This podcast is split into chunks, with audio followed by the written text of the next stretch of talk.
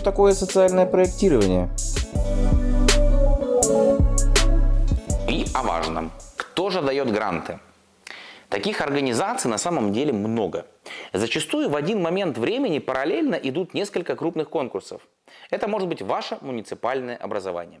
Сегодня муниципальные субсидии становятся нормой. Например, в Нижнеудинском районе один заявитель может получить субсидию в 300 тысяч рублей ежегодно.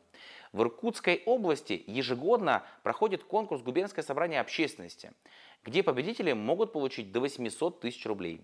Свои конкурсы проводят министерства и ведомства. Например, есть конкурс у Министерства культуры Иркутской области, а Министерство по молодежной политике проводит даже конкурс для физических лиц.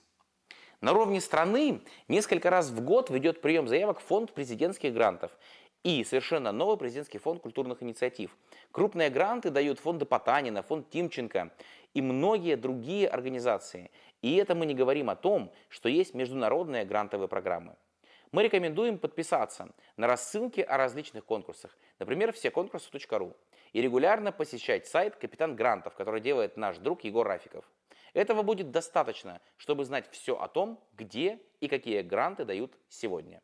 Ну и подписывайтесь в наш Инстаграм. О самых интересных конкурсах мы с удовольствием рассказываем. И, конечно, помогаем в подготовке заявок.